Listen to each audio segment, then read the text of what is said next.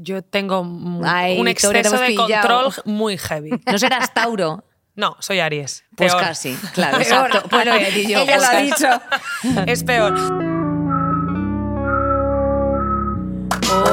¡Hola, amigas! ¿Cómo estáis, queridas? Oye, pues fenomenal, aquí ubicadas, 29 de febrero, día especial, Andrea, donde los haya, fíjate. Día especial porque se estrena Reina Roja en Prime Video. ¿Y Qué soy yo, sino una, Una reina, reina y roja? roja, Pues, hombre.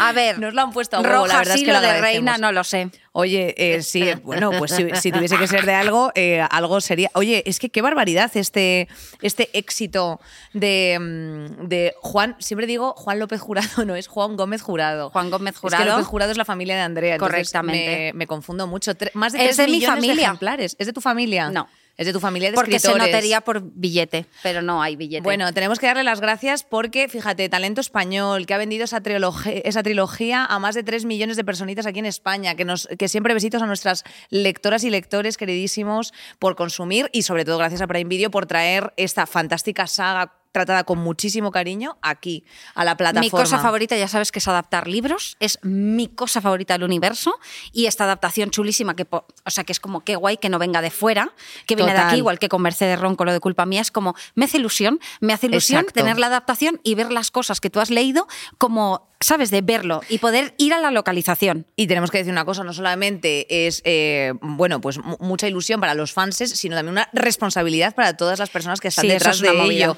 Y una de y una y una de esas La que más personas- responsabilidad tiene. La que más responsabilidad la- eh, tiene, desde luego, que es una persona listísima que queremos muchísimo, es la protagonista, la reina roja, Victoria, Luengo. ¡Vamos! Bienvenida. Ahí está. Bien hallada. ¿Cómo estáis? Hola, amiga, ¿cómo estás? ¿Cómo llevas la semana de presentaciones varias, tía? Muy bien, estoy muy ilusionada y muy contenta, la verdad. ¿Estás contenta? Sí, ¿Tienes, ¿Estás contenta y cansada o, o contenta e ilusionada? estoy contenta, cansada e ilusionada. Eso Son las tres cosas. Bueno, es que se y se pueden estar todavía muchas más, ¿eh? O sea, aquí, Por supuesto. Aquí a adjetivos no nos gana nadie. Mira, yo tengo que decirte una cosa, Victoria, y A es ver. que me hace mucha ilusión tenerte como tan cerca, porque aunque tú no lo creas, yo estaba ahí en la fila 3 aplaudiéndote con Ignatius Farray en una de las 19 veces que te fue a visitar Ya lo sé. al Golem, efectivamente. Ya lo sé, ya Esa lo obra sé. dirigida por Juan Mayorga maravillosa, que ya no está, pero que lo hacíais fantástico. Y ahí estábamos.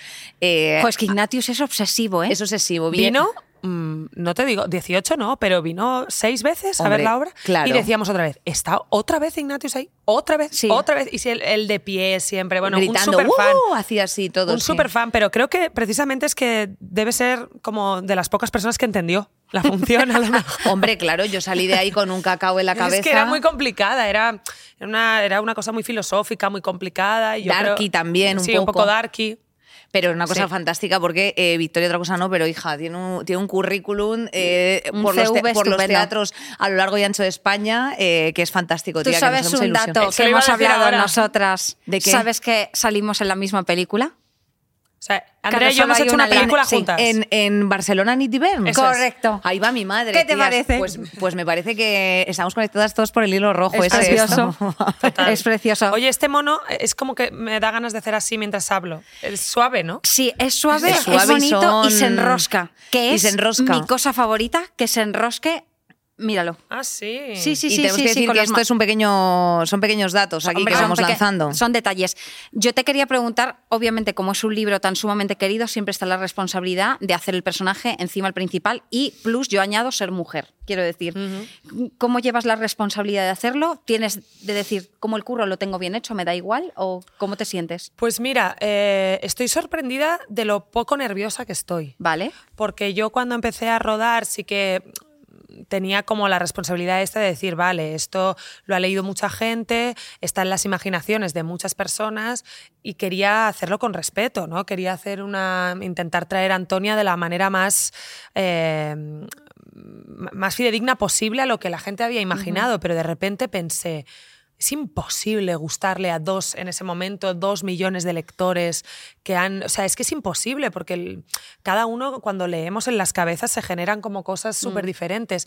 Entonces dije, hazlo a tu manera. Lo he dicho con mucha humildad, mucho amor, pero pensé al final, la Antonia va a ser la que yo quiera, Claro. no la que los dos millones de lectores tengan en la cabeza, porque si no, di por sentado que es que no lo iba a disfrutar. Claro, exacto. Y de hecho yo creo que ha ayudado, ha ayudado mucho, eh, pues eso, toda tu trayectoria también eh, para poder expresar algo que es como tan íntimo, porque es, una, es un personaje que, bueno, pues para los que no hayáis leído la, mm. novela, y tampoco vamos a spoilear mucho, pero tenéis que streamear eh, Reina Roja, eh, bueno, pues es una persona con altas capacidades, que efectivamente tiene como esa capacidad de no son visiones, pero bueno, sí como que ah, con el sobrepensamiento puede anticipar ciertas cosas, puede hacer una lectura como más en profundidad de sucesos y de acontecimientos en torno a crímenes, porque sorpresa, sorpresa, Reina Roja es un efectivamente thriller policiaco y además, eh, bueno, pues tiene una relación maravillosa con John, que es, eh, bueno, pues un policía eh, que está interpretado por, por que, es el mejor, le queremos muchísimo. Y, mm, y claro, y es un personaje que es muy íntimo y yo no sé cuáles son las inspiraciones precisamente para conducir hacia un personaje con altas capacidades, porque es algo que yo creo que está poco visibilizado, eh, es algo que también a día de hoy, vamos, nosotras somos todas de somos noventeras y no sé si se testeaba tanto siquiera en nuestros, vamos, yo no me lo he hecho y prefiero, como intuyo la respuesta, prefiero la duda, o sea, no hace falta que me digan que soy tonta en mi cara. Entonces, em, eh, ¿crees que es un problema poco visibilizado? ¿Cómo, qué te ayudó a ti para preparar este personaje, aparte de leerte la novela? Pues mira, yo una de las cosas que tuve muy claras desde el principio es que a pesar de que Reina Roja es un thriller, yo le llamo así como un poco luminoso, quiero decir, es un thriller que tiene muertes, tiene tal, pero si ves la serie entera te das cuenta de que no tiene oscuridad. Incluso la oscuridad está tratada desde un lugar un poco de luz, que es, yo creo que es el alma de Juan Gómez Jurado, ¿no? Sus libros siempre tienen esta parte de comedia, siempre viene una risa detrás, siempre hay como esta parte más luminosa. Entonces, eh, a pesar de eso, yo cuando me llegó el personaje dije, yo quiero poder retratar lo que os he dicho antes, de manera lo más real posible a esta mujer. Y esta mujer, en el libro, lleva tres años encerrada en su casa viendo a casi nadie eh, con una depresión de caballo, ataques de pánico y de ansiedad, que es cada vez que ve los, los monitos. Y en realidad eso es lo que le ocurre. Entonces, si le ocurre eso, ¿cómo puedo hacer para que esto sea lo más verídico posible dentro de no entrar en una cosa dark constantemente porque no era el tono de la serie? Entonces, eh, lo que hice fue ponerme a investigar sobre personas con altas capacidades. Y, es como que lo has hecho para brindar. Mira, que, has hecho, que ha hecho ahí un. Tengo altas capacidades, creo que no. y entonces em, me leí bastantes libros sobre las personas con altas capacidades y sobre cómo viven el día a día la gente con esta condición. ¿Y cómo, cómo viven? Pues es que eh, eh, sufren mucho muchas personas. ¿Qué has descubierto de las altas capacidades? Bueno, Así que nos puedas revelar un poco pues para por, Dumis. Por ejemplo, eh, que yo tenía, yo en, mi, en mis bajas capacidades, no, pero pensaba que era solo una cosa de inteligencia, de, de cociente intelectual. Y no solo esto, también la persona con altas capacidades también tiene una alta sensibilidad. Entonces, por ejemplo, las luces muy fuertes les molestan, a, algunos de ellos, ¿eh? no a todos, ah, evidentemente. Eh, los sonidos muy fuertes también les molestan, no pueden estar en lugares donde haya mucho ruido. Eh, les pican mucho, por ejemplo, las etiquetas y la ropa, ciertos tejidos, tal. La piel también es mucho más sensible a esas cosas bueno, y Tienen una cierta hipersensibilidad a estímulos que sean muy... Total, y normalmente es gente con muchísima frustración, muchísima, muchísima, muchísima frustración. Leí casos alucinantes de niños de 4 o 5 años que llegaban a su casa del colegio y de en ataques de frustración y de mm. ira cogían libros y empezaban a tirárselo a los padres porque estaban frustrados de sé que no soy como los demás, me estoy aburriendo en el colegio, no sé qué me pasa, no sé. Entonces empecé como a investigar mucho esto y empecé a imaginar como la, la infancia de esta mujer de esa manera y hay un momento, para los que habéis leído el libro lo sabéis, pero los que no, voy a intentar no hacer mucho spoiler, pero digamos que Antonia tiene a su pareja en el hospital, ¿vale? Que se ve en el capítulo 1. Uno, exacto.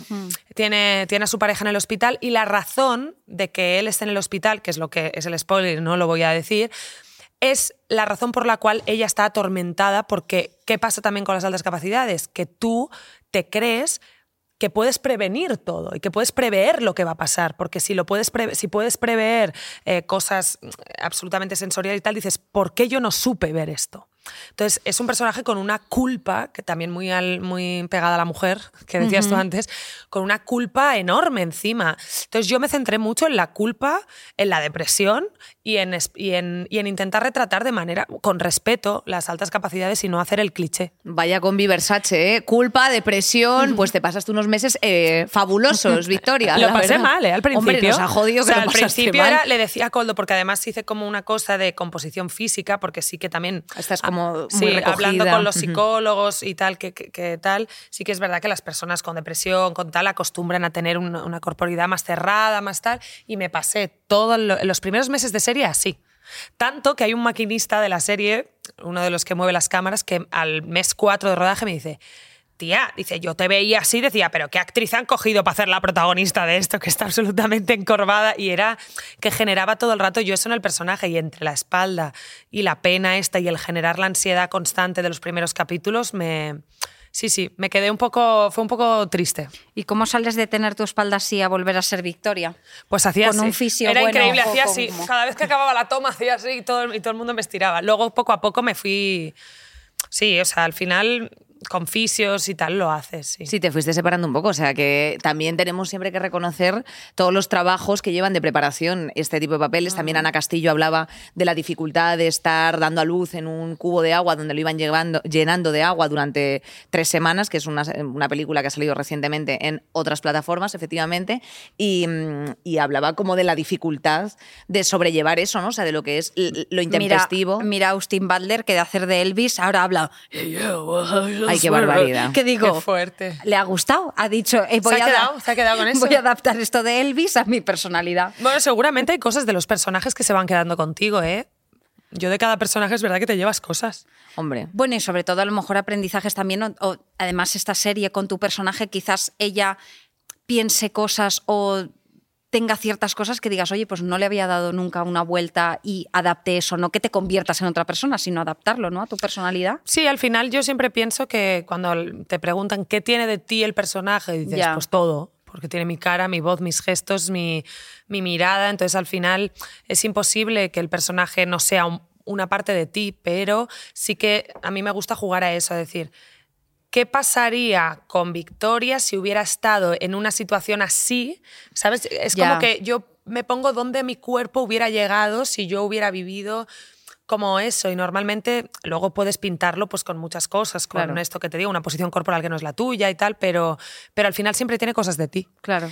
Bueno, una de las cosas que se trata, yo creo, precisamente es la no estigmatización, pero sí que el señalamiento hacia la inteligencia de, de este personaje, que es en el que gira todo este comando especial de investigación policial. Y, mm, y bueno, yo quería preguntaros, salir un poco de ese tema para tratar así como genéricamente, eh, ¿qué es para vosotras ser lista o inteligente? O sea, hay un matiz, hay La una diferencia. diferencia. ¿Os consideráis listas o inteligentes? ¿Creéis que socialmente es, es una cosa como para exhibir o al contrario, para decir, mm, ¡eh, qué pasa! No, no, o sea, no sé si como para ocultar más. ¿Qué, qué- cuál es tu opinión, Victoria? De la diferencia entre lista e inteligente. Sí, y si, que, si crees que es algo como de orgullo o de, o de esconder. Para mí es un orgullo. O sea, yo creo que soy una mujer lista e inteligente. La diferencia entre lista e inteligente, no te sabría decir. A lo mejor creo, creo que son bastante parecidos. O sea, yo les doy un, si- un significado bastante parecido. A lo mejor lista lo asocio más a, a una cosa como de modo de vivir. No sé cómo decirte. O Como sea, astucia, ¿no? Sí, como a la astucia, como a, a- esta persona sabe, sabe, sí, sabe tiene mecanismos en el día a día que me hacen ver que es lista. Y luego eh, la inteligencia le doy como algo más, eh, no sé cómo deciros, como más, un contexto más de conciencia, como, como más elevado, no sé, Sí, pero no sí, mejor, ¿eh? no más importante, sino como más amplio. Eh, a mí me parece un- una cosa de orgullo. Yo te tengo que decir eh, que toda mi vida, cuando tenía 10, 15, 16 años, que es la época en que te defines por algo, ¿no? Y la gente, pues esta es la guapa de la clase, esta es la no sé qué. Yo siempre he sido la lista. Y creo que cuando era pequeña no me gustaba, porque creo que la inteligencia en la mujer es algo amenazante para la sociedad, aún a día de hoy. Pero eh, ahora pienso que tuve mucha suerte, porque ser la guapa o la que está buena o la que tal, eh, te lleva a autodefinirte con un concepto que por la Que es el- sociedad claro, que es el patriarcal que vivimos que es el y contexto todo, que te da la sociedad. Exacto, te lo da la sociedad, pero luego cuando tú no encuentras tu valor, porque eso va desapareciendo, porque, porque sí, porque crecemos y, se hace- y y la cosificación a la mujer hace que eso te desaparezca. do- yo he tenido compañeras que luego tienen un problema para encontrar dónde está su valor. Su porque- identidad. Claro, porque la has asociado mucho al físico. Entonces yo la asocié a...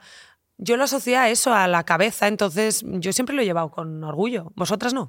En- yo te quería preguntar, en- porque relacionado con los hombres, las mujeres, creo que los chicos siempre pueden ser guapos, listos, inteligentes, o sea, como que mm, puede Puedes serlo a- todo. a- a- añadir varios atributos a una misma persona. Que sí. no quiere decir que yo, yo en el colegio he visto bullying al más listo de la clase, o sea, lo he visto en todas las direcciones cuando es el cole. Pero yo te quería preguntar, tú no si sufrías bullying, pero eras señalada por sacar buenas notas, porque eso también tenía movida. Era si, no- si sacabas muy buena nota o si eras muy guapa o si tal, se señalaba. ¿A ti te señalaban por sacar buenas notas? No. ¿Lo, lo pasaste bien? Yo, lo, yo tuve mucha suerte. Yo en el colegio lo pasé muy bien, iba a una escuela pública con una sola línea, entonces éramos como, fui el mismo número de personas desde los cuatro años hasta los 18, o sea, 17 que terminé.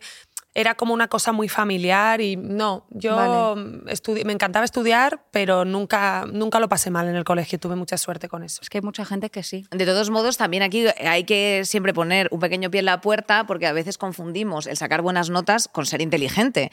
Y yo creo que no tiene absolutamente nada que ver porque The School of Life nos lleva a que efectivamente nosotros tenemos muchas gentes en los entornos que, bueno, pues pueden no tener ni la educación secundaria y, y es gente inteligentísima, agudísima Sí. y eso me parece, o sea, a mí sí me parece como una perspectiva un poco clasistona el, el vincular eh, pues eso, el, o sea, creo que se puede ser listo y, y sencillamente, pues que a lo mejor, yo qué sé, pues Se el aula. mal el- estudiar, claro, sí. y que el aula no sea para ti. Yo creo que no tiene nada que ver, pero también como cuando tienes 12 o 13 años encajas en un rol, no sé por qué, es como si encajases en... Hay varios caminos, tú eres una canica y caes por... O sea, quiero decir, es un poco Sí, es que está todo académico, mucho porque más... es- Sí. Porque es como eres niño y que ser académico. O sea, eres niño y no puedes ser artista o no puedes ser cualquier otra eh, pues, Claro, pero- acepción que, o, o- o- o desarrollo vital que no sea lo académico, ¿no? Yo sentía más que era mejor que sacara malas notas, ¿vale? O sea, nunca realmente mm, tuve en valor si tenía que ser inteligente porque me parecía que yo el rol que tenía que cumplir era como quería ser, encajar y tener amistades. Prefiero ser la graciosa y eso va relacionado con si saco malas notas, hago chistes, soy malota, ¿sabes? Como la torpe, Sí. esta cosa que es la que hace gracia. No, y como es- que no me importa. Sí, En plan, claro, esto- La torpe, sí, la que no estudia, me Esto la no me importa. sí, sí. Hombre, es un, Este- es un roleplay muy y inteligente. sacar un Es muy cero, en plan, ¿sabes? De entregar el examen la primera. Yo lo pienso ahora y digo, jo, yo tuve que encajar en ese lugar para encajar en otros sitios en vez de, a lo mejor me hubiese encantado historia, ¿sabes? Y haber sacado súper buena nota, que no lo sé, ¿sabes a qué me refiero? Pero sí, sí, como que nos han. O sea, te encajas en un rol para sobrevivir. Si es que la, la adolescencia es una selva, ¿eh? O sea, una- la adolescencia maja, es sí. heavy y yo creo que te, te- te metes en un. Encajas en un lugar para sobrevivir y ya está, yo creo. En, en ese punto me gustaría también saber si vosotras, que también tiene un poco de vínculo con el personaje, eh, sois de mm, un poquito obsesivas respecto de dar solución a un problema hasta que, bueno, pues hasta que se resuelva, o por el contrario podéis vivir con eso sin resolver. Yo tengo Ay, un exceso de pillado. control muy heavy. ¿No serás Tauro? No, soy Aries. Pues Peor. casi, claro, Peor. exacto. Pues a decir yo, Ella pues lo ha casi. dicho. es peor. No, yo tengo. Sí, yo soy muy controladora. Pero no controladora maníaca, es decir, no, Hmm. no me hace pasarlo del todo mal, pero soy muy controladora. O sea, yo Tener tengo que saber cómo, qué va a pasar y cómo va a pasar. Y entonces yo casi todas las cosas de mi vida las tengo ubicadas en el qué va a pasar y en el cómo va a pasar. Y, lo, y cuando algo se me está yendo de ahí, entro en colapso. Sí. Ya. O sea, un poco Reina Roja, un poco Antonia, la verdad, tenemos que decir. Hay una parte que sí, o sea, evidentemente ella es un extremo, pero, pero sí, hay una parte que sí, yo, yo mm, controlo, me gusta mucho controlar. A Inés también le pasa, yo creo. Yo, ¿no? yo soy, sí, pero ya voy soltando lastre, ¿eh? yo pienso, estoy Y- mejorando. ¿Y cómo, ¿Y cómo crees que eso se suaviza? Hombre, ¿Por qué pues motivo? cuando, pues cuando, pues mira, por ejemplo, hay cosas que no puedes tener en control, como por ejemplo, eh, pues un trayecto aéreo.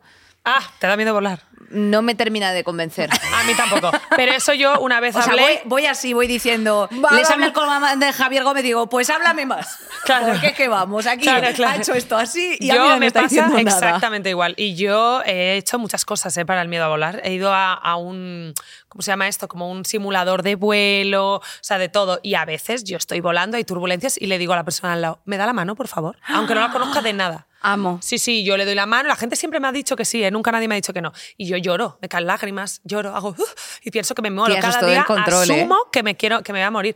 Me, sí, sí, sí, yo es, es, es absolutamente Y, control. y es así desde pequeñita. Ya me da curiosidad. Vamos aquí a compartir traumas. eh, porque... Desde pequeña no, mira, yo creo que lo que me pasó es que yo cuando era muy pequeña, eh, yo tenía que viajar mucho en avión desde los cuatro años sola, ¿vale? Porque mi padre vivía en una isla y tenía que ir a verle eh, las vacaciones. Y iba sola desde los cuatro años con el cartelito este que te Sí, ponían de AM. no. Sí. Y entonces yo cogía el, el avión, iba para allá, nanana, iba con mi hermano pequeño. Entonces yo tenía cinco años, mi hermano cuatro, y mi hermano tenía mucho miedo. Y yo, y yo cogía el rol como de, aquí no pasa nada. Sí. Tal. Entonces yo me hice cargo de mi hermano y ahora mi hermano no tiene miedo a volar y yo cagada. No me lo creo. Te lo juro. Bueno, pues te cuento historias paralelas porque sin hermano y sin cosas, eh, cuando a ti te atribuyen, es que esto ya me lo ha dicho la psicóloga y comparto estas cosas porque compartir es de guapas, eh, que dice la vecina rubia, eh, cuando tú eh, te haces responsable de cosas que no te corresponden por una cuestión de edad, te, o sea, al final vas generando una pequeña ansiedad crónica, ¿vale? O sea, que es una ansiedad crónica, no pasa nada, convives con ella.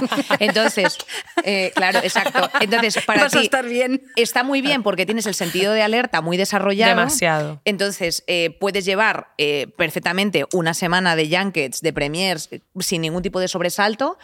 Pero eh, a la vez que ahora mismo en tu casa te avisen de que hay una gotera, eh, te puede generar la misma ansiedad Sí, que, que esto. Entonces, te- bienvenida al club, se Muy llama ansiedad crónica, no pasa nada.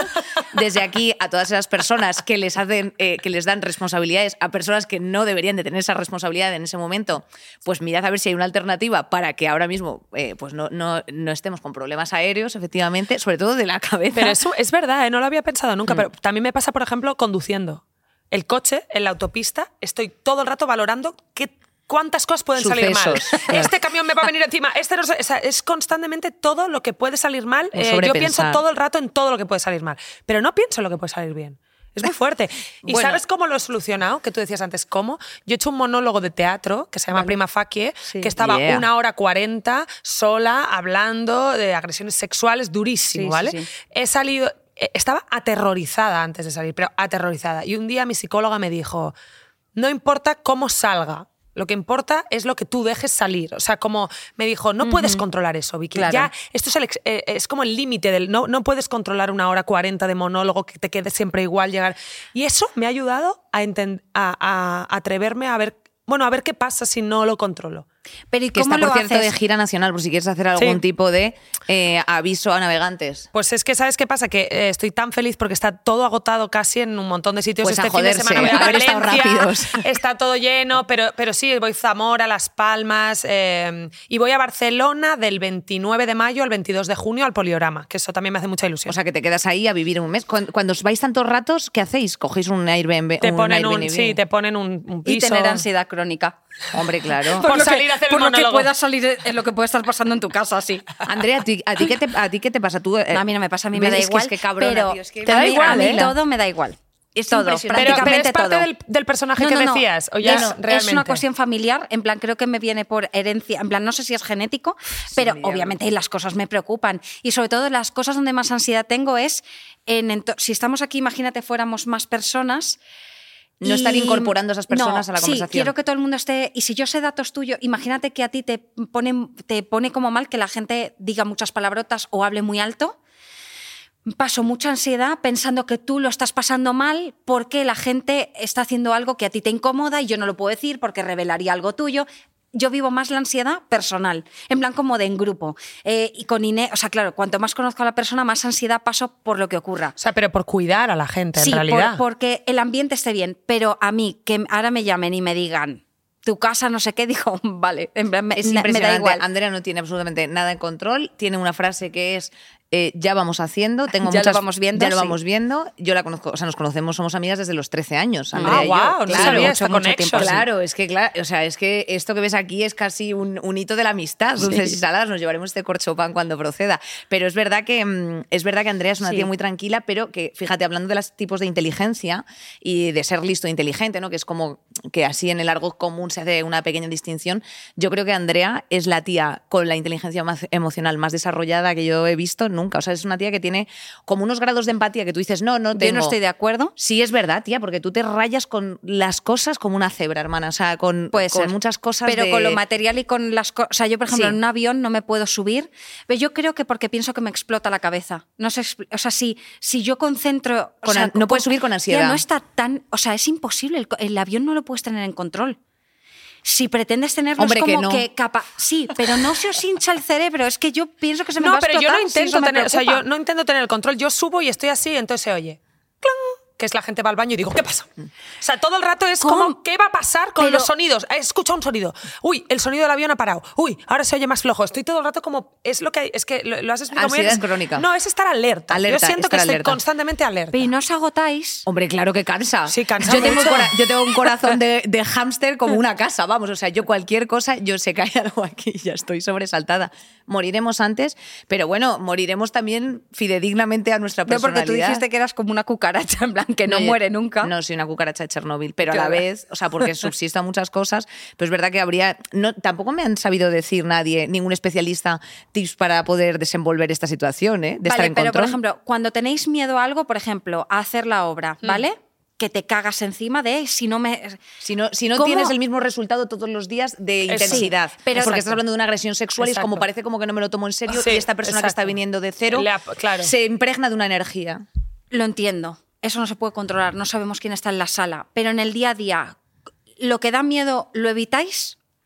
¿O vais más hacia ello? En plan, Yo "Papá, voy. Yo voy también, Yo voy. claro. Pero, pero voy cagada, pero voy. O sea, Pero yo lo voy- enfrentas, en plan, Yo sí. lo enfrento, pero. pero pero, o sea, pero voy, o sea, no me quedo en mi casa por, Claro. por el miedo, pero mi cuerpo siempre reacciona con sobreactivación. Pues yo qué sé, yo antes del monólogo, eh, por ejemplo, yo camino cuatro kilómetros Ay, por detrás del escenario así.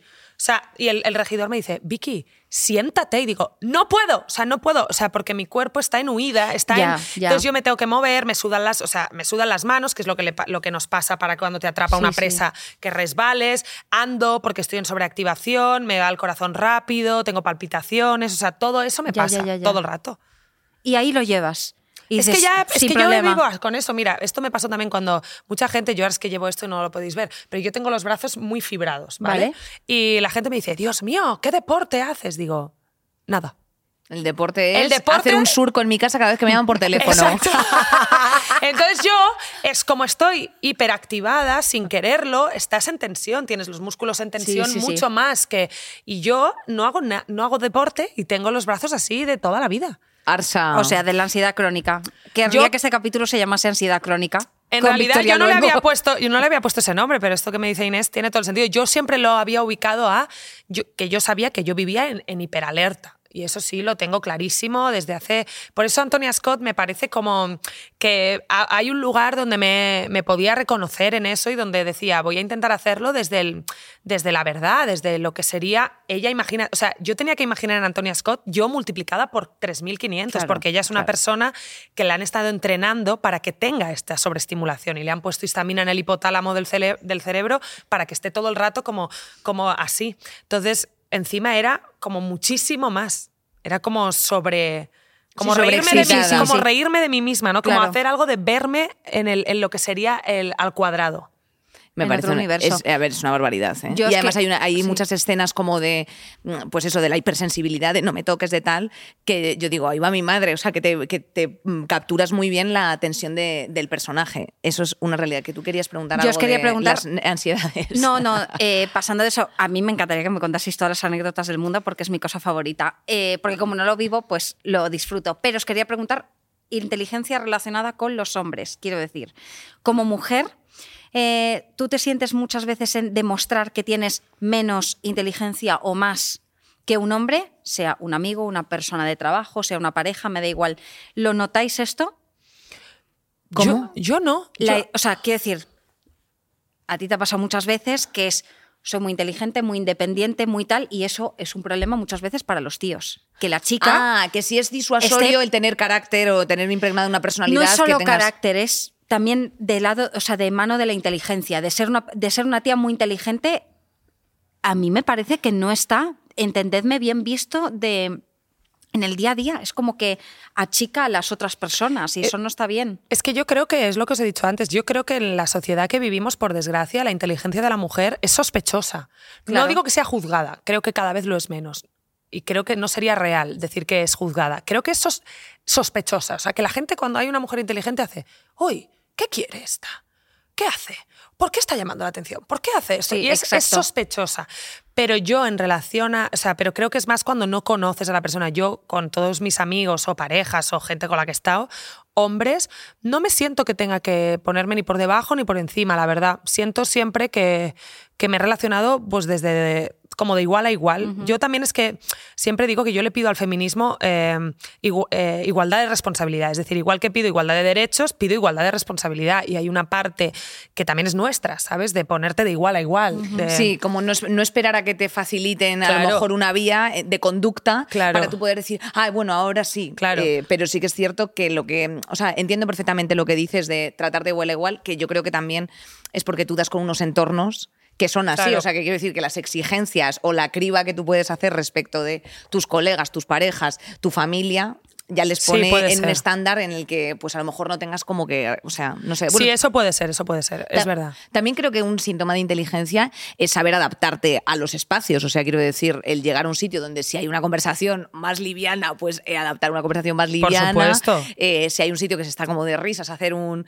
eh, ¿sabes? O sea, quiero decir, y no es que un sitio sea más paleto que el otro. O sea, al final No. la inteligencia es saberte desarrollar. Eh, correctamente en todos los sitios, pero sí que lo de la sospecha me ha parecido muy interesante, tía. Sí, sí Yo creo que las chicas se adaptan mucho más a espacios y los tíos muchas veces no piensan ni en qué espacio están porque sienten que es suyo. Esto lo estoy hablando, hablando de forma general. Eh, de hecho, ayer salió eh, un vídeo de no sé qué desfile que es simplemente un gesto corporal, pero es que los gestos corporales a mí me parecen el todo. Esto, ¿Sabéis estos desfiles que, claro, está todo el mundo sentado como en un. No sé cómo designan Como Pues esos. unos banquitos, Sí, ¿no? son como unos bancos, pero claro, unos no- cubiletes. pero claro, no están separados, como está todo. Y me parece fascinante. Estaba viendo los vídeos y veía cómo llegaban los tíos, se sentaban con las piernas abiertas, chicas, pero así. En plan, y las chicas estaban. ¿Sabes? Y esto es solo un encaje corporal, no estamos es que el hablando ya ni de hablar, que es exacto, una cuestión de espacio. Y digo, me parece increíble que los hombres vayan sin miedo y las chicas vayan como con un poco más de miedo de decir, ¿puedo hablar? ¿Sabes? Pero es que esto, yo, mira, ayer tuve una conversación con dos personas justo hablando de esto y yo acabé diciendo, creo que los, cuando está- estábamos hablando del privilegio y de, bueno, en el caso de las agresiones sexuales, de cómo podía ser que hubiera hombres que a día de hoy aún no supieran que agredían sexualmente, ¿no? Eh, y yo acabé diciendo que es que creo que los hombres están acostumbrados a vivir sin miedo. Es decir, nosotras, eh, eh, el miedo es una cosa con la que convivimos. Y ellos, en general, y no es un ataque a los hombres, es un ataque al machismo, perdonad, un ataque a que ellos, eso también es parte del machismo, que ellos están acostumbrados a, A un enfrentar- a privilegio, un privilegio de no tener miedo. O sea, me dicen, ¿cuál es el privilegio que tenemos? ¿no? A veces hombres con los que hablo le digo, que tú no tienes miedo. No tienes miedo a, a, precisamente a llegar a un sitio, a estar o y, a- y nosotras estamos educadas en la complacencia, en, el, en la discreción Y en la en- excelencia. En la excelencia. Y en la excelencia, que claro. parece que tampoco hay una, una permisión a ser, o sea, el derecho, que yo lo reivindico mucho, mediocre. el derecho a ser mediocre. Total, O total. sea, que igual que aquí hay una panduja de gente que dices tú, por el amor de Dios, porque nosotras no, ¿no? Total. Pero lo que has descrito me parece muy interesante y además hay muchos casos eh, que, que precisamente sacan un debate público, en plan, caso de la manada o caso de Dani Alves o tal, sacan un debate público de... "Ay, es que al final, no, al final no, o sea, tienes que ser plenamente consciente de lo que estás aquí evaluando y de que hay un, o sea, y de que ya progresivamente se va instalando en la sociedad, menos mal, ciertas directrices feministas que se, que se avalan por leyes para que eh, esto ya la gente lo empiece a conceptuar, porque claro, hace 10 años a lo mejor No. esto ni se planteaba, 10, ¿eh? o sea, no hablamos ya de 20.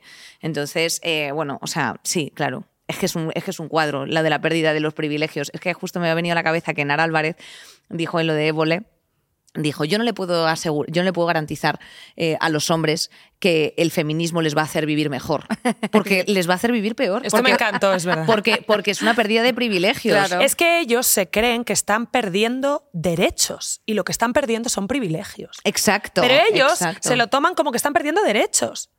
Porque están acostumbrados a eso. Entonces yo creo que lo que les está ocurriendo es que están confundiendo la pérdida de derechos con la pérdida de privilegios. Hay una confusión, buena barra. Y entonces ahí pues hay un pequeño lío. Barras me está guarras, este capítulo, chicas. Sí, es que me quiero así. sentar ahí enfrente y simplemente eh, escucharos. Es o sea, y escucharme a mí también, ojo. Quiero decirme, pero que estoy muy disfrutona, la verdad, Es con este capítulo. pero es muy revelador y además. O sea, yo creo que todo, todo tiene una óptica desde perspectiva de género. Yo me alegro mucho que te lleves también eh, con eh, Jovic eh, Bueno, el mejor, Keuchkerian, es que es el que es el mejor. que Bueno, esa persona es increíble, ¿eh? Jovic Keuchkerian es el mejor, yo creo que no he conocido, de verdad os digo, ¿eh? es un actor, aparte de un actor buenísimo, que eso no hace falta ya que lo diga, es que es buenísima persona, un súper Sí. compañero y una persona súper leal, súper... re- O sea, no sabéis lo que me he reído con Jovic, lo que me río, vaya, a día de hoy. Hoy vamos a comer, hemos quedado para comer antes de la premier, para pasar el- la, la mañana juntos, o sea, me parece de verdad un...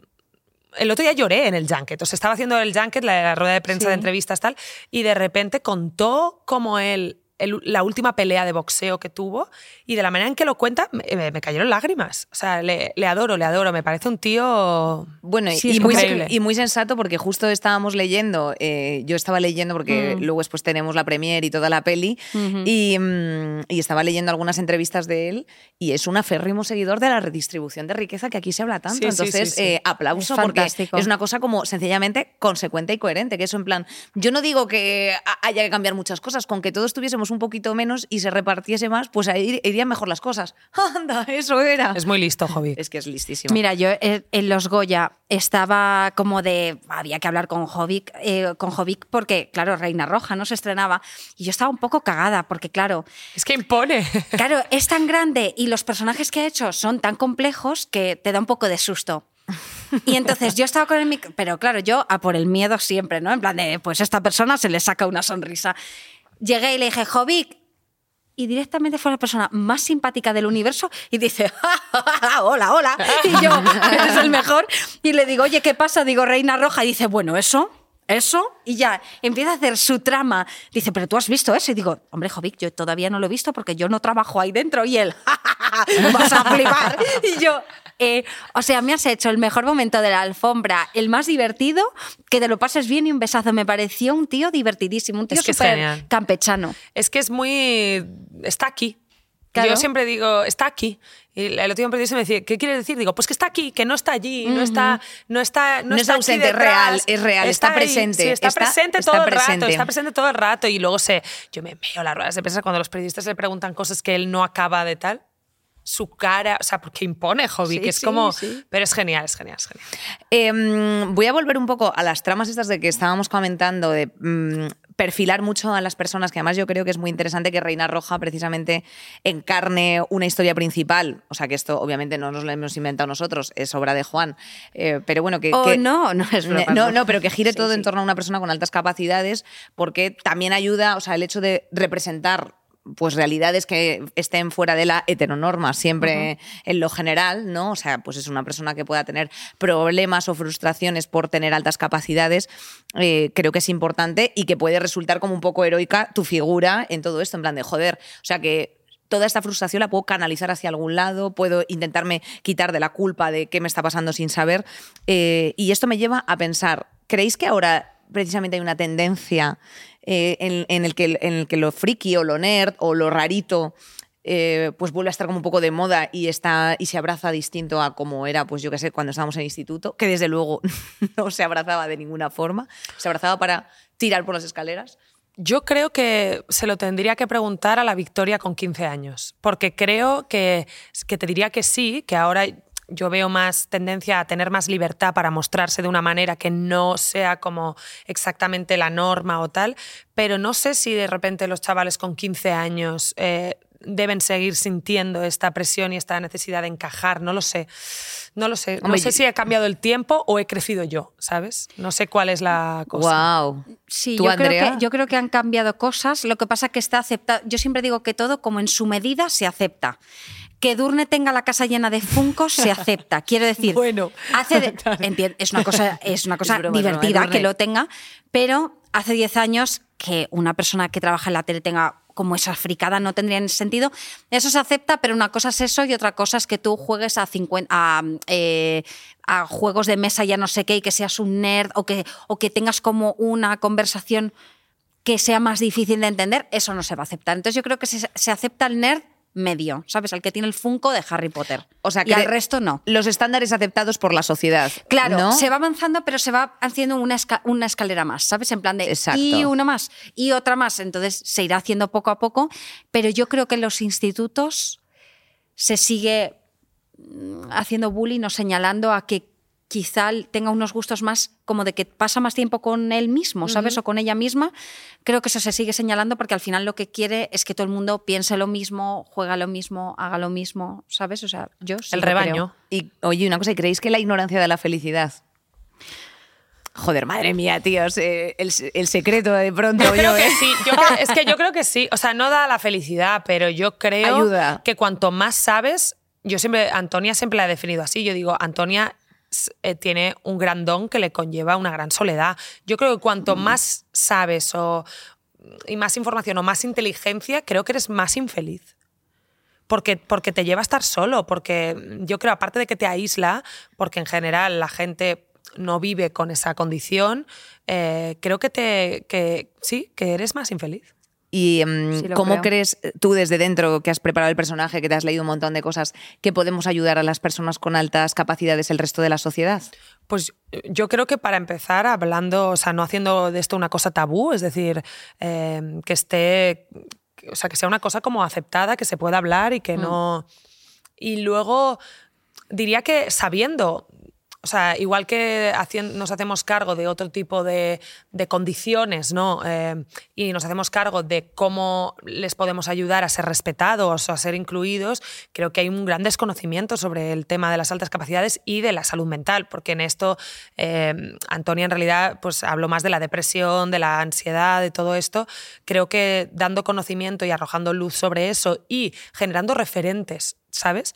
O sea, creo que cuando tú tienes un referente de una persona que tú admiras y que te dice, pues sí, yo sufro ansiedad, sí, yo he tenido ataques de pánico, sí, yo he tenido tal, de repente no, si tú lo sientes, no te ves como un bicho raro. Creo que al ser una cosa tan tabú hace que no tengamos referentes de gente a la que nos queramos parecer.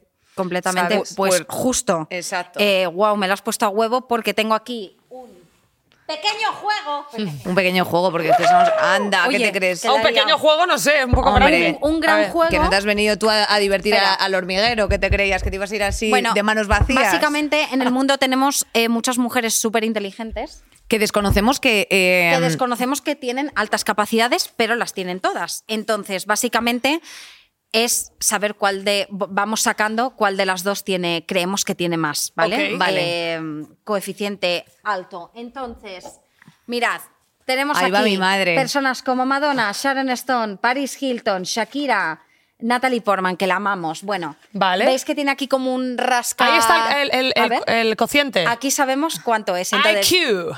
Nosotras vamos pensando quién lo tiene y resolvemos con la moneda, ¿verdad? Vale. Perfecto. Vale, coged dos que os apetezca, venga, ¿por A qué ver. no? Pero yo tendré que haceroslo a vosotros. No, o- no, no, aquí jugamos todas, Aquí que nos encanta. Jodie Todas. Foster te gusta. Venga, una monedita para Andrea cada le gusta una. mucho Nicole Kidman. Me encanta, la amo. Los dineros se los tenemos que devolver Venga, a Inés, que nos lo ha preces. expresamente. Uy, a ver, ¿quién te difícil, ha elegido? ¿eh? Wow. Me lo he puesto difícil. Tío, Jodie Foster es Yo increíble. lo voy a poner no tan evidente, fíjate. Vale. A ver, Inés. Yo, pero ¿a ti te parece esto evidente? A mí me parece que yo no la sabría, yo no te sabría decir, ¿eh? Jo, Inés, qué buenas has elegido. Hombre, claro, Shakira yo- o Paris Yo tengo Hilton. un pensamiento sobre lo tuyo, ¿eh? Pues las dos facturan bastante. Vale, empezamos por Inés. Otra cosa es dónde. Empezamos A por ver, Inés, venga. eh, venga, voy ¿Quién allá. crees ¿Que que quién? tiene más, el Eh, coeficiente CI. más alto? Oye, es que si te- eh, yo siempre digo cociente, pero es Es- coeficiente. no, es cociente intelectual. CEI. CEI. Sí. Ay, madre mía. ¿Quién es más lista? Pues yo creo que es, yo creo que es más lista Paris no. Hilton. Vale, ¿tú crees que Paris Hilton? Sí. Yo creo que Shakira. Por cierto, tengo que decir una cosa. A ver, yo no lo sé, espera. eh, eh, ¿Paris Hilton? No, Paris Hilton, yo digo también. Yo digo Shakira. Pues es Shakira, chicas. A De ver. ¡Eh, qué he ganado! ¡Qué he ganado! Yo lo sabía. ¿A ¿Cuál es la Bravo. 141? Pero 140, ahora, pero un momento, 140, pero todas estas personas han hecho el test Sí, y entonces. todas, todas. y esta- Ah, eh, y tienen todas más de 130. Con lo cual son todas superdotadas según ese test. Ese test también te tengo que decir. Vale, yo digo que entre Judy Foster y Sí. Meryl Streep, Yo me- digo Jodie. Tú ya lo sabes, ¿no? No, no, no, No, no, yo, no lo Meryl, sabemos. yo Meryl Streep. Yo Meryl Vale, Streep también. Yo digo Jodie. Meryl Streep tiene 143. A ver, es- ¿Cuánto tenía listísima. Shakira? 141. Joder. Por poco. Jodie Vale. Foster, Va a tener más, yo creo. 132. No. O sea, Meryl Streep es Meryl 100. es Hola, chulísima. muy inteligente. Perdón, no quiero decir nada, pero eh, ¿Tienen en la el misma- mismo? Hombre, escúchame una cosa, aguantar así tanto Hilton. tiempo es de ser muy lista. Y Paris Hilton es la primera influencer del universo, la primera que hizo negocio de subir sus mierdas. O sea, de Te- momento la más lista, Meryl Streep. como, bien dice, como bien dice Entre- eh, una frase de Samantha Sí. Hudson, eh, para, eh, hay que ser muy lista para hacerse tanto la tonta. Uh, Exactamente. buenísima. Vale, entre Emma Watson y Nicole Kidman, ¿quién pensáis? Emma. Emma Watson es listísima, la cabrona. listísima. Y Nicole Kidman también. Lo que pasa es que Nicole Kidman eh, forma Nicole parte de la Kidman. generación del silencio. Vale, 138 Emma Watson. Oye, ¿y cuándo les han hecho el test? 135 ¡Uh! Has cogido Nicole dos muy Kidman. igualadas. Las amo. Oye, una cosa, pero tengo que decir algo. Cuando les hacen el test, según entran ahí en los estudios de. Puede ser que en de Hollywood sea un de la Fox requisito. Century. Yo me lo voy a hacer, Venga, oye. cogemos Oye, a yo dos, también me lo elegid quiero vosotras hacer. primero. No, yo no me Eh, lo quiero hacer. Sharon Venga, yo Stone. estas dos. Natalie Vale. Portman y Madonna. Ay. Venga, pues tú una y yo otra. Vale. Pues está. hacemos un trío de estas tres. Venga, Venga. hazte un trío de esas tres. Venga. Yo Venga, digo- perfecto. digo, Vale, de, va- vamos a ordenarlas. ¿Cómo pensamos que van estas en, en fila? hombre, Madonna es más lista que Madonna los más. Madonna la primera, Madonna segundo. Natalie Portman, yo creo. Alicia Keys, Alicia Keys, tío, es buenísimo. pero Sharon hombre. Stone, eh, ahí- ¿a New quién es esta? York. Elisa Kudrow. Yo creo. Ay, no sé qué deciros. Tíos, No, Alicia Keys me Yo encantaba. pondría una, dos, Oye, Sharon Stone, estáis tres. aquí abandonándola Yo haría porque- así. Vale, ¿tú crees No. así? Yo creo que Alicia Keys es, Así. es- está loca de, Este de orden, ¿eh? inteligencia, ¿eh? Yo o sea, creo que el haría orden así. resultante para los que Vale, nos estáis venga, escuchando pues- ha sido Madonna, Natalie Portman, Alicia Empieza por la Keys, última. Vale. Lisa Kudrow, que es Phoebe para los amigos, y Sharon Stone. Sí. ¡Hola! 150 Sharon Stone. Hombre, Sharon Stone O sea, es más lista que venga, los ratones a la colorados. base. Sí, una. o sea, la hemos cagado. Inés Bueno, Santo Madonna- todo. 140 Ciento Madonna. cincuenta. La hemos liado. 54. La más lista es ella, ¿eh? Os lo he dicho. ¡No! La ¡Wow! Alicia o sea, Keys- Alicia Keys, la más. ¿Y Lisa Kudrow? A La ver, igual. ¿cuál- Kudrow. ¿cómo ordenamos? ¿Cómo Sería ordenamos? Lisa Kudrow y Alicia Keys iguales. Vale. Luego vendría Sharon. Meryl Streep. Ah, No, no, Sharon Sharon. Stone. Meryl Streep. ¿Vale? Chicas, yo no sé contar. Dale, o sea, dale. Madonna y. Natalie Portman. Sentimos esto, pero queremos saberlo. A ver. Y ya las últimas, Jodie Foster y Paris Hilton. Las últimas. O Claro, sea, las últimas muy que unos heavy. A ver, ahí en la- ¿Cómo es también la, la- ¿Cómo se dice? Espera, cuando entonces, esto cuando es- juzgas a alguien con. Por su aspecto, por su. Así sería. Vale. Inés, le, lo decimos. No, no, no, yo ya, no, yo, yo ya estoy Alicia hecho. y Lisa Kudrow, Kudrow, las más inteligentes. Sí. Sharon Yeah. Stone después, Meryl Streep, Shakira, Madonna, Natalie Portman, Jodie Foster, y, Paris Hilton. Ahí está. Bravo por ¿Cómo ellas. os habéis quedado? Bravo pues por hombre, ellas. que tienen todas una cantidad de dólares. En, de- España, ¿quiénes creéis que Esas son? dos- No Mira, sé hay son, una frase que dice mi chico Ah, eh, que me hace bastante gracia, que es, eh, sí, eres muy listo, pero ¿cuántos Lamborghinis tienes? ¿no? O sea, pues al final, pues estas los tienen todos. Lo tienen todo. La auténtica reina roja se llama Marilyn Bossavant. Sí, es la que más. Existe la persona con el CI más alto del mundo y también es una sorpresa mujer. En 1946 nació, es columnista, escritora, eh, conferenciante, matemática, literata y novelista estadounidense. ¿Y sigue viva desde el 46? Sí, porque aquí no me pone Dep. O sea que Pues- está alive, está vivísima. Está viva, pues está, está, pero está un poco en el bolsillo del cura ya, Oye, ¿eh? parece Pues un poco Celine, 46. Celine Dion que se dedica a otra cosa. Joder, se ha hecho buenos lifting también. Pero ¿cuál, ahí es, lo tu- debo cuál es decir. su, su. Ah, Su profesión son 228. No, no, no. 228. El- 228, claro. Así estoy yo Se de atormentada. que tu personaje tiene con 100 240. 242. 242. sí. A ver, le- a esa chica le va a explotar la cabeza. Esa chica no está bien. Esa chica no está bien. A esa chica no está bien. y Pues- además los niveles de producción de la Claro, olla, ¿eh? para finalizar, Ah, oh, están nos han llamado a la puerta de puerta. Prime Video para Anda, entregar un precioso regalo. besao. Ay, qué chuli. la- bueno, di quién es la más lista de todas ¿Qué en es? realidad. La más lista es Antonia Scott. Es que Antonia se lo- Scott. que Ay, sí, en algún sí, momento, sí. ¿no? Se nos ha olvidado decirlo. Sabemos que sois guapas listas Y Álvaro rojistas. Oh. También Álvaro Mallistas. Eh, por eso os entregamos este regalo para que vuestro cerebro esté siempre a tope de actividad. Lo A que ver, me a ver, faltaba. Solo nos faltaba eso. Chicos, yo no quiero eso para nada, A ¿eh? ver, A ver. eh, ¿qué? Unas tazas.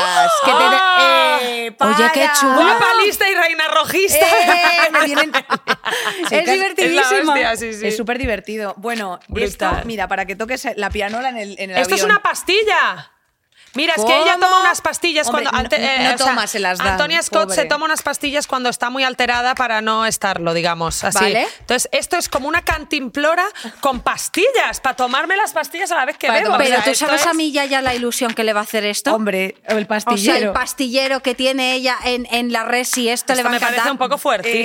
Eh, esta se lo vamos a regalar a eh, Victoria, que es ¿Esto qué Crímenes es? Crímenes Ilustrados. Ilustrados, qué chulo. Ay, que, oh, me flipa esto. Puedo estar 10 horas con esto. Y uno para ti y otro para mí. ¿Qué? Bueno, ¿Cuaderno de pasatiempos? entrena tus neuronas con humor. Venga, voy a leeros Oye, un tía, nos chiste. pega perfectamente Nos- cada una. que Oye, sí. soy muy fan de este libro. ¿eh? Eh, pizza loca, alprica. ¿Qué? What the fuck, tías. Esto me viene increíble. Bueno, esto, esto eh, ahora Oye, mismo. esto me viene increíble, ¿eh? Que a mí me encanta. ¿Se os dan bien los escape rooms o no? A mí sí me encantan. Sí, ¿no? A mí me gusta. Ah, esto te Oye, aburres esto que nos han dado estas pastillas están malísimas. Pues tírala aquí. No, aquí no, aquí no. Espera, espera, espera. ah, mira, que eres blanca. ¡Hala! Toma. Toma, guárdala Tómala aquí, cariño. O sea, es como Ala. regaliz, ¿no? No sé, es que no sé qué Yo, es eso. yo no me atreví a probarlo esto precisamente te lo por los llevas, sustos, ¿eh? ¿eh? Sí, claro, me lo Hombre. llevo, me lo llevo, por supuesto. Chicas, ¿Qué? que ya está, que hemos terminado Oye, este podcast. Ha quedado súper bien. Me lo he pasado muy bien. Es mi Muchas favorito, gracias. ha sido mi podcast favorito, me ha Qué divertido bien. mucho. Estoy muy contenta de haber Como una venido. fan. Oye, tía, fíjate. pues muchísimas gracias y enhorabuena por el curro de corazón. Muchas o sea, a gracias. nivel personal, eh, ídola y además mm, mola todo lo que tocas. O sea, que hija. Muchas Pues te gracias. Los seguiremos la mayores pista. éxitos con Reina Roja. Muchas gracias a las dos. Ala, se os quiere. Os queremos, Os queremos. dulces Gracias y por consumir saladiers. dulces y saladas. Viva Prime Video. Yeah, yeah.